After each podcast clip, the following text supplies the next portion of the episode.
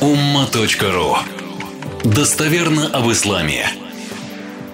Отдельная тема – это сыновья Адама и Евы, ну и дети.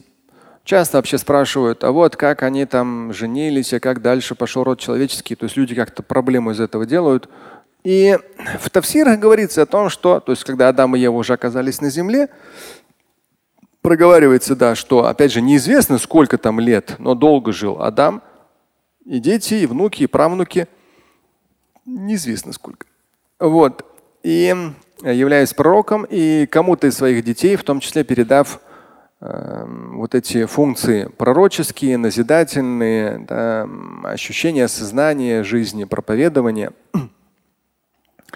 Но очень сильно выделяются из числа людей э, двое сыновей. Кабиль и Хабиль. Да, Каин, Авель в христианской традиции. И прямо четко даже есть упоминание в Коране про них. Пятая сура, если что, потом посмотрите, 27 аят, 28, 29. Если почитаете в моем богословском переводе, там как раз чуть пояснение, пояснение, пояснение есть. Это история ну и проводится параллель с другими аятами, где об этом упоминается. И среди причин, которые ученые упоминают, то есть нету прямого аргумента аята и хадиса, поэтому я там в моем богословском переводе я это не поясняю, потому что ну, достоверного нет. Но если брать Ибн Каthира, довольно подробный э, тавсир или в данном случае Кисасуль Анбия, истории пророков. То есть Ибн Каthир, он, у него тавсир есть, ну не такой большой, но очень там много подробностей, и в том числе он использовал много ну, недостоверных хадисов, но чтобы постараться раскрыть смысл исторический тот или иной. И в том числе в итоге э, на основе своего тавсира он сделал книгу Кисасуль Анбия, э, истории пророков, и вот эти обе его книги, они в истории, конечно, так очень сильно закрепились в мусульманской богословской библиотеке. И если брать уже пояснение, то там говорится как раз какой момент. Ну, среди вот э, то, что говорится. Прямого аргумента нет, аят и хадис. Но говорится. Дети Адама и Евы, они рождались, то есть вот э, внутриутробные, э, получается, брат-сестра рождались, и следующие брат-сестра рождались. Да? То есть двойняшки рождались. Сын, дочь, потом опять двойняшки, сын, дочь. И они перекрестно между собой женились. Не вот те, которые одноутробные, да, а именно перекрестно. И вот так пошел род человеческий. Безусловно, с учетом наших сегодняшних реалий, в исламе всегда э, приветствуется именно чем дальше родственные связи, тем лучше. Это уже другой момент. Мы сейчас говорим про времена Адама и Евы. Вот. И вот перекрестное э, создание семьи было. Но на этапе вот этого Кабиля и Хабиля, э, вот этот Кабиль, он как раз ну, не захотел. То есть Адам сколько его не убеждал, что нужно перекрестно с Хабилем, Кабиль не захотел. Ему очень нравилась его как бы родная, одноутробная э, сестра, и он именно хотел на ней жениться, и вот никак и все. Это как причина того, что, чему все привело. А началось вот все оттуда. Нет, не женщины виноваты, как обычно. Нет. Здесь наоборот два мужика виноваты. Ну, а точнее сказать один.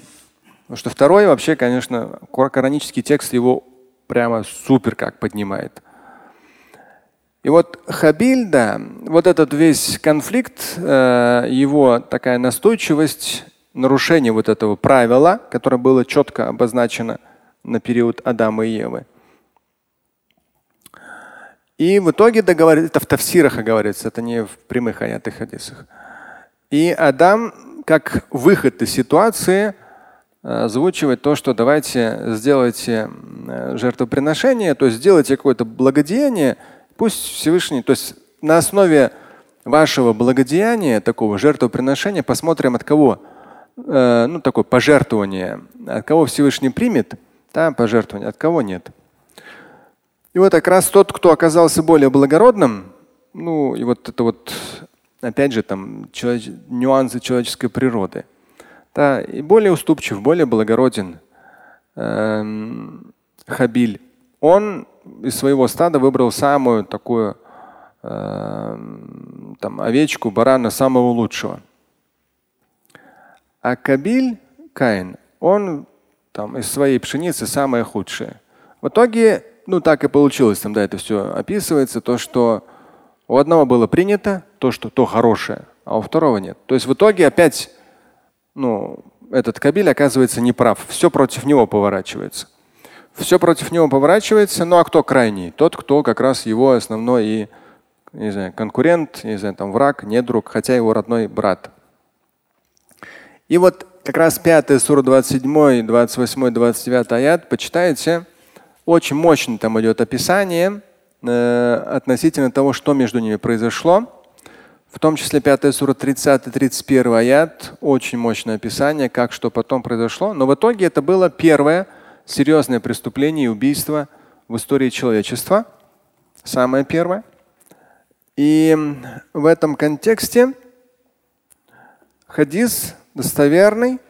Это мы уже, если там история прародителя человечества первого пророка, то из слов заключительного Божьего посланника, свод хадис мама Бухари, мы знаем очень четко по этой истории такой нюанс. Истории как раз вот этого Кабиля и Хабиля один нюанс.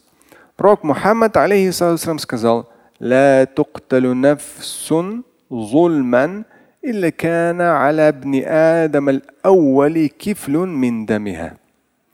Всякий человек, который будет убит на земле притесненно, убийца, ну вот еще раз давай, давайте еще раз.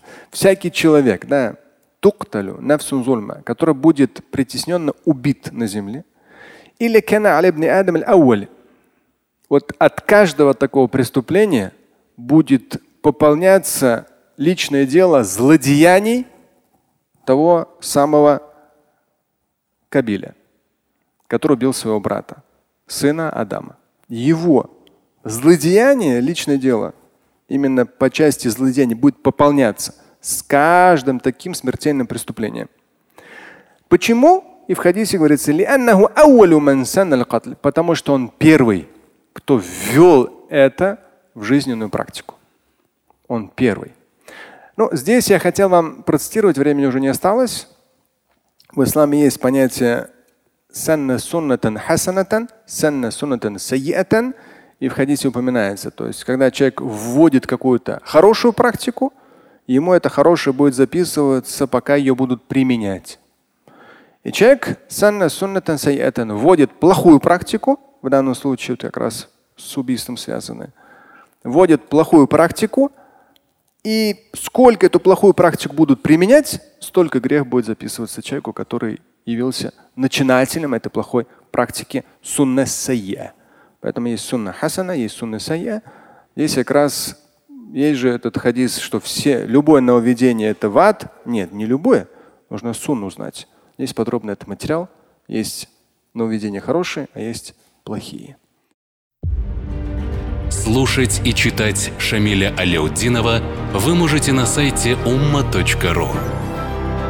Стать участником семинара Шамиля Аляутдинова вы можете на сайте триллионер.life.